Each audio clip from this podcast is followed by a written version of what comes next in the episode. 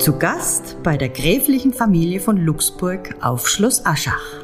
In der ersten Staffel steigen wir ein in die adelige Welt vom ausgehenden 19. Jahrhundert bis in das 20. Jahrhundert hinein. Wer waren die Grafen und Gräfinnen von Luxburg? Wie haben sie gelebt? Und was haben sie in Aschach gemacht?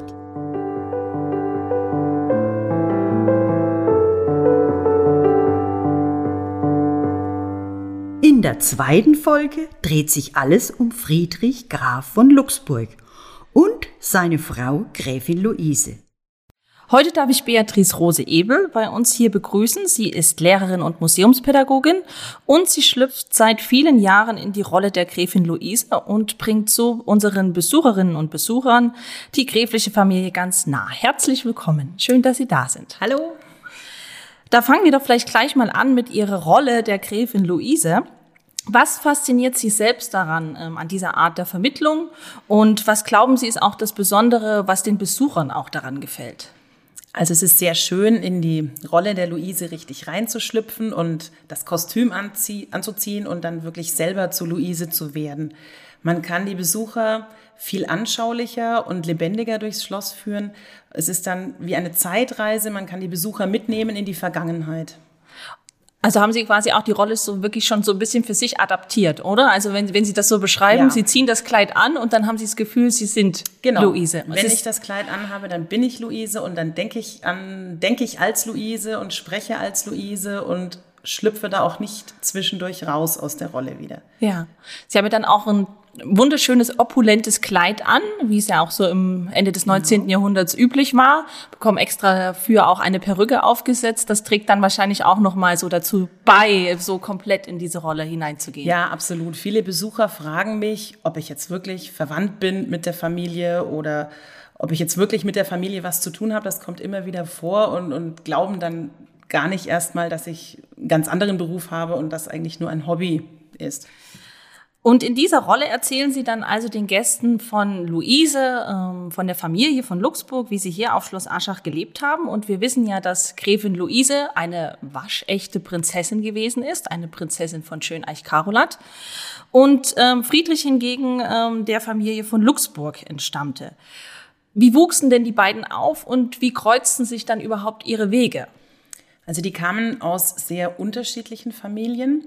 Die Familie von Friedrich, die waren erst seit ungefähr 100 Jahren im Reichsgrafenstand, während Luise wirklich aus dem Hochadel kam. Und Friedrich wuchs in Laubegast bei Dresden auf und hat dann mehrere Jahre in Frankreich verbracht, ist dort zur Schule gegangen und kam danach wieder nach Deutschland zurück, hat dort Jura studiert, hat also eine politische Karriere angestrebt und hat dann verschiedene Stationen vorher schon gehabt, bevor er dann Regierungspräsident von Unterfranken wurde und war aber aus dem ja, neuen Adel. Und dieser neue Adel, der war nicht sehr geschätzt beim alten Hochadel. Und Luise entstammte eben aus dieser alten hochadligen Familie. Sie wuchs auf Schloss Karolat auf. Das ist in der Nähe von Breslau. Und war eben zunächst auf diesem Familienschloss. Später wurde sie dann als Jugendliche bei den Großeltern in Breslau erzogen und als junge Dame kam sie dann nach Berlin und wuchs am Hof in Berlin auf als Ziehtochter der Königin Auguste und ja, wurde da eben in das Leben einer jungen Dame eingeführt und bekam die Erziehung, die sich eigentlich eine Dame aus höherem Hause nur wünschen konnte. Es war dann ganz zufällig, dass sich die beiden getroffen hatten, denn Luise war mit dem ganzen Hof aus Berlin unterwegs nach Bad Kissingen zur Kur. Man wollte also den Sommer, wie jeder, der etwas auf sich hielt, in Bad Kissingen bei der Kur verbringen. Und sie bekam einen Platz zugewiesen, der außerhalb vom Coupé, also vom Abteil der königlichen Gefolgschaft war. Und ganz zufällig bekam sie tatsächlich in diesem Zug den Platz neben Friedrich angewiesen. Friedrich war aus traurigem Anlass unterwegs. Er war unterwegs zum Sterbebett seiner Schwester Marie und hat sich aber trotzdem während dieser Zugfahrt ganz angeregt mit Luise unterhalten. Und Friedrich hat dann auch später aufgeschrieben, dass eigentlich ja ihre natürliche Heiterkeit und ihr moralischer Ernst und auch natürlich ihre äußeren Liebreize sofort sein Herz eroberten. und dass ihm sofort der Gedanke kam, dieses Mädchen oder diese junge Dame würde er gerne zur Gattin nehmen.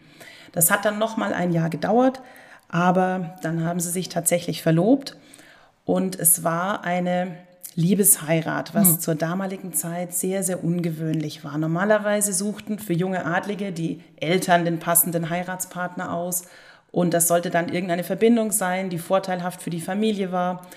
Aber die beiden konnten tatsächlich aus Liebe heiraten. Friedrich war schon etwas älter, der war schon 38 und ähm, seine junge Gattin die war 18 Jahre jünger als er. Also noch ein junges Mädchen, während er schon wirklich mit beiden Beinen fest im Leben stand und auch schon der Regierungspräsident war. Ja, dann haben sie sich kennengelernt, haben sich verliebt und entgegen aller Widrigkeiten haben sie es tatsächlich geschafft, die Erlaubnis zu bekommen, zu heiraten, denn Luise war noch nicht volljährig und brauchte da tatsächlich die Zustimmung ihrer Mutter. Und die hat sie dann auch bekommen? Die hat sie nach einigen Querelen bekommen, denn Ihr Vormund, das war ihr Onkel, Henkel von Donnersmarck aus dieser Familie, der Onkel Guido Henkel von Donnersmarck. Auch ein wichtiger Großindustrieller wichtiger, in genau, dieser Zeit. Ein wichtiger, großer Mann, war der zweitreichste Mann im Reich und hatte also wirklich was zu sagen. Und man hat sofort einen ja, Heiratsschwindler oder einen Mitgiftjäger vermutet, denn Luise hatte schon gut geerbt. Ihr Vater war verstorben, ihre Großeltern waren verstorben. Sie war also wirklich eine gute Partie. Und dann kam da dieser jo, nicht mehr ganz junge, Neuadlige daher und wollte hier eine waschechte Prinzessin heiraten. Das sah die Familie nicht gerne. Und die mussten einiges an Überzeugungsarbeit leisten, um die Einwilligung zu dieser Ehe überhaupt zu bekommen. Und da half tatsächlich die Königin, für die war Luise eine Art Ziehtochter. Und die war selber ein bisschen unglücklich verheiratet auch wenn sie mit dem König verheiratet war, aber auch der traf gerne noch so seine ersten Lieben oder seine früheren Bekanntschaften. Und sie wusste also, was es heißt, wenn man an einen Mann gebunden ja. ist, mit dem ein nicht eigentlich nicht zusammen sein möchte und was nicht so wirklich zusammenpasst. Aber das gibt man natürlich ungern zu in der Position.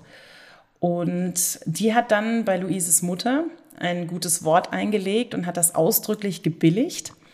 Und da sich die Mutter ansonsten überhaupt nicht um die Familie oder um ihre Töchter und Kinder gekümmert hat und die ja eh bei der Königin aufwuchsen, konnte die dann auch nichts mehr dagegen sagen. Gegen den ausdrücklichen Wunsch der Königin, dass die beiden heiraten durften, wurde das dann zähneknirschend ähm, in Kauf genommen und die Hochzeit fand statt. Und als man dann hinterher merkte, dass sich die beiden wirklich in Liebe zugetan waren und dass es kein Mitgiftjäger und kein Heiratsschwindler, sondern ein ehrenwerter Politiker war, ähm, haben sich die Familien dann noch angenähert und dann wurde das alles etwas friedlicher nach der Hochzeit. Ja, aber schon sehr fortschrittlich, also zu dieser Zeit. Ja, sehr fortschrittlich, sehr ungewöhnlich, da aus Liebe zu heiraten und das dann wirklich durchzusetzen. Dieses Glück hatte zum Beispiel der Sohn von Luise nicht. Der war unglücklich in eine Dame verliebt und da hat, haben aber die Eltern der Dame dann gesagt, nein, das geht nicht. Sie okay. ist, ja, oder er ist nur aus einer Grafenfamilie, denn Luise hat zwar den Titel weitergeführt, ja. Prinzessin, aber offiziell war sie dann Gräfin von Luxemburg. Ja. Und somit war der Sohn auch nur ein Graf und der durfte dann nicht seine okay. Auserwählte heiraten. Und wie würden Sie denn die Ehe der beiden beschreiben? Also ich meine, Sie haben aus Liebe geheiratet. Das ist, glaube ich, schon erstmal sehr vielversprechend äh, für ein gemeinsames ja. Leben. Aber wie hat sich das dann später so gestaltet? Vielleicht im Hinblick auch auf seine Rolle als Regierungspräsident, der ja da schon gewesen ist. Ja, Sie haben aus Liebe geheiratet, aber Sie führten trotzdem eine für die damalige Zeit recht fortschrittliche Ehe. Also Friedrich hat sich auch um die häuslichen Dinge gekümmert, die ja sonst eher so die Sache der Frau waren im Haus. Er hat sich auch um die Kindererziehung gekümmert, hat da immer sehr regen Anteil genommen, schon an den Schwangerschaften, hat das in vielen Briefen, die eben überliefert sind von den beiden oder die eben noch vorhanden sind, hat sich da erkundigt und wirklich ganz herzzerreißende Briefe da geschrieben und war da voller Sorge, sobald sie irgendwie unpässlich war, war da auch sehr aufgelöst immer und wollte das ganz genau wissen. Trotzdem wusste Luise, wo ihr Platz war. Also sie hatte sicher auch eine politische Meinung und er hat das auch sehr geschätzt, dass sie oder dass er mit ihr über politische Dinge reden konnte. Aber sie hätte niemals in der Öffentlichkeit ihn bloßgestellt, indem sie ihre politische Meinung, die ja einer Frau eigentlich nicht zustand, denn eine Frau, die konnte ja gar nicht so weit denken, hat man damals gedacht, hätte sie nie öffentlich gesagt. Also sie war dann wirklich immer so, hat ihm den Rücken freigehalten und ja. hat im Hintergrund gewirkt, aber hat den Haushalt organisiert. Das war ihre Aufgabe. Ja. Und hat ja aber auch, so wie es sich zur damaligen Zeit ja gehörte, auch viele wohltätige Zwecke ähm, sich dafür eingesetzt, ähm, hat dort ja, Flagge genau, gezeigt. Sie war, sie war Vorsitzende im Frauenverein und auch beim Roten Kreuz organisiert und hat da sehr viele wohltätige Zwecke unterstützt, aber hat auch immer ihren Mann unterstützt. Also er hat ihr zum Beispiel die englischen Briefe zu lesen gegeben, denn er konnte nicht so sehr gut Englisch sprechen. Er hat fließend Französisch und andere Sprachen beherrscht, aber sie war eher das Sprachgenie. Sie sprach sieben Sprachen fließend und oft kam dann, liebe Lissy, schau doch mal, schau dir mal diesen Brief an, muss ich da was antworten drauf oder weißt du was, schreib du doch die Antwort selber. Und dann hat sie tatsächlich da auch englische Briefe für ihn verfasst und hat da ähm, wirklich in der politischen Arbeit im Hintergrund mitgearbeitet. Ja. Und wir hatten ja vorhin schon kurz angeschnitten, die beiden hatten Kinder, nicht wenige, insgesamt ja sechs, sechs mhm. Söhne. Einer davon ist leider schon mit einem Jahr verstorben. Aber die fünf anderen haben ja dann auch Schloss Aschach gefüllt. Ähm, wie war so die Beziehung zwischen den, den Eltern und ihren Söhnen? Ähm, wie hat man sich um sie gekümmert und wie sind sie vielleicht dann auch, ja, ist die Verbindung auch für die Kinder nach Schloss Aschach gewesen? Also das war sehr unterschiedlich. Die älteren Söhne, da hat Luise eher weniger persönliche Verbindung zu ihnen gehabt, denn die wurden durch Amme und Kindermädchen erzogen, wie es also damals üblich war. Erst als der kleine Otto verstorben war, hat sie sich tatsächlich nicht mehr reinreden lassen, hat was auch unüblich war für eine Gräfin oder eine Prinzessin, die Kindererziehung ganz und gar selber in die Hand genommen hat den nächsten Sohn, das war der Hermann, den hat sie also selber gestillt und war Tag und Nacht an seiner Seite, dass da eben nichts passiert und dass der nicht vielleicht auch stirbt. Und der ist ihr dann sehr ans Herz gewachsen. Zudem hatte sie also eine ganz enge Verbindung und das war auch der ausgesprochene Lieblingssohn eigentlich. Und ähm, ansonsten die ganz normale Verbindung, die adlige Eltern zu den Kindern eigentlich hatten. Also Aschach war sehr wichtig für sie, denn das war der Familienmittelpunkt. Da ist man im Sommer immer zusammengekommen. Es war ja die Sommerresidenz oder der Sommersitz, das Ferienhaus, wenn man das so sagen möchte. Ein großes Ferienhaus. Großes Ferienhaus, genau. Die Dienstwohnung, die war in Würzburg gewesen und die gehörte ihnen ja auch nicht, aber Aschach war so der Familienmittelpunkt. Wann immer es ging, auch als die Kinder schon groß waren, kam man im Sommer nach Aschach zurück und kam mit der Familie zusammen. Und da war das Familienleben dann auch sehr, sehr groß geschrieben. Da durfte keiner zu spät zum Essen kommen oder so. Da gab es keine Entschuldigung. Da musste man wirklich pünktlich sein und ja auch sich benehmen natürlich als Grafensohn. Friedrich ist ja insgesamt über 30 Jahre Regierungspräsident äh, von Unterfranken und Aschaffenburg gewesen. Ähm, das hat, glaube ich, keiner vor ihm geschafft und definitiv keiner nach ihm. Also eine, eine richtig lange Zeit. Und ähm, er hat ja auch die Region entscheidend geprägt. Wo würden Sie ähm, ja so die besonderen Errungenschaften seiner Arbeit sehen? Also er hat die Landwirtschaft modernisiert. Das war sein großes Steckenpferd, vielleicht auch ein bisschen sein Hobby. Er hat in Aschach selber einen Garten betrieben oder auch im Rosenbach-Palais in Würzburg. Es ist an der Residenz. Auch da hatte er einen großen Garten, in dem auch Salat und Gemüse angebaut wurde, was er dann tatsächlich selber gemacht hat. Er hat also wirklich selber im Garten gearbeitet und das auch geerntet und hat dann auch genau bestimmt, wer wie viel von seinen Kartoffeln bekommen sollte von seinen Angestellten.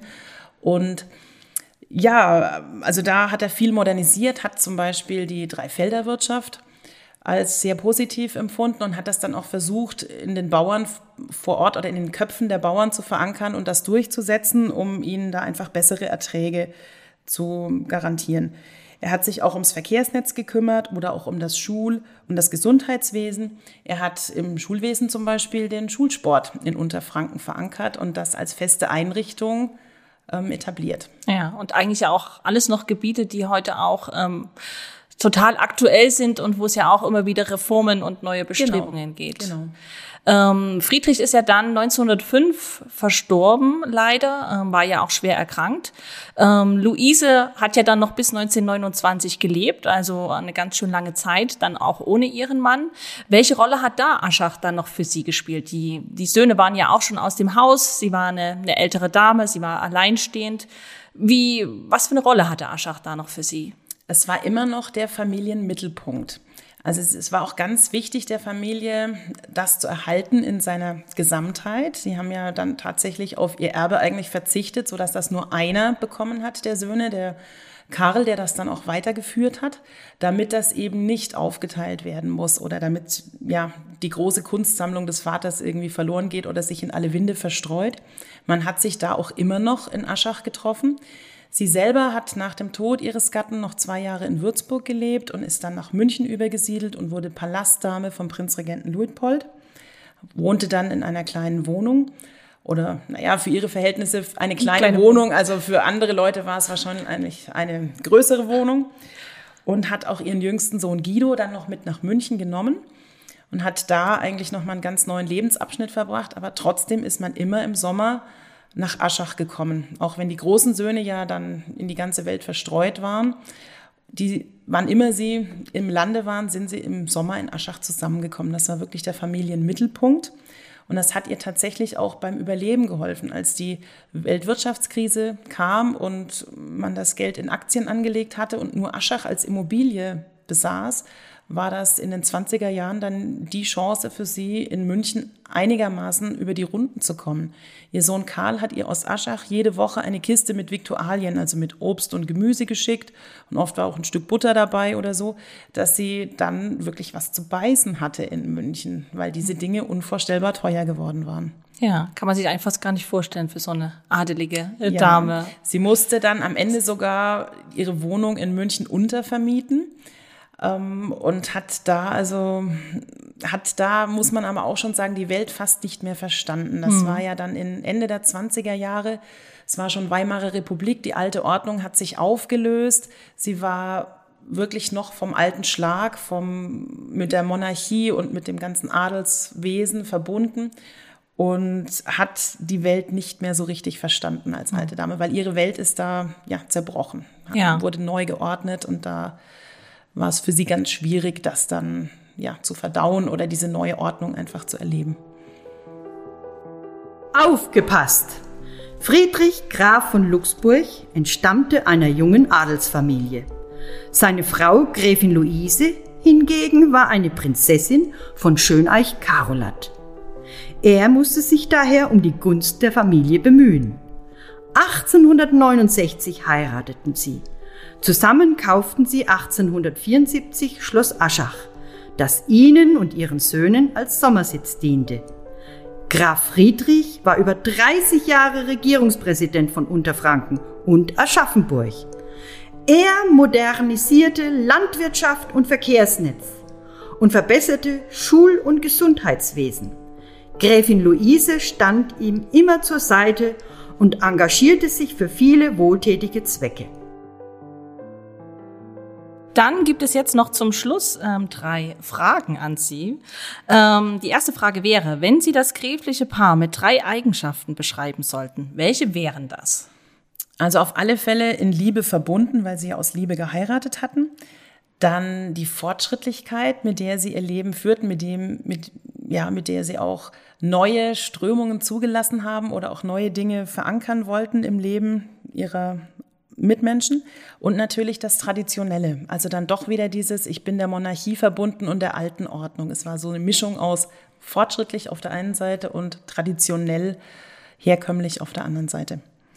Die zweite Frage, was machten Gräfin Luise und Graf Friedrich besonders gern, wenn sie auf Schloss Aschach verweilten? Das war natürlich ihr Sommerhaus, also vielleicht in allererster Linie die Sommerfrische genießen, obwohl sich Friedrich durchaus Arbeit mitgebracht hat. Familie genießen, das Land genießen, den großen Garten genießen. Friedrich ist durchaus auch auf die Jagd gegangen, hat dann auch mal von der Jagdgesellschaft ein Telegramm geschickt. Liebe Lissy, ich habe einen Auerhahn geschossen, ich bringe ihn mittags mit, so in dieser Art. Selbstversorger. Selbstversorger. Also die haben das wirklich genossen hier in Aschach. Es war ihr Kleinod, ihr Familienstammsitz. Und was ist Ihr persönlicher Lieblingsort hier auf Schloss Aschach? Da gibt's zwei. einerseits natürlich der schöne, wunderschöne alte Park mit den großen Bäumen, gerade im Sommer herrlich kühl. Im Schloss selber wäre es der blaue Salon, weil der doch die Handschrift von Luise trägt. Und das ist doch so die Figur, der ich mich am nächsten fühle. Dann bedanke ich mich ganz herzlich, dass Sie heute dabei gewesen sind. Ja, sehr gerne. War sehr schön, sich mit Ihnen zu unterhalten. Nachdem wir in der zweiten Folge das Leben von Gräfin Luise und Graf Friedrich betrachtet haben, geht's in der dritten Folge um Gräfin Carola und Graf Karl. Sie haben das Schloss und heutige Museum stark geprägt. Wer die beiden waren und wie sich das Schloss zu einem Museum entwickelt hat, könnt ihr in der dritten Folge des Podcasts Museen Schloss Aschach hören.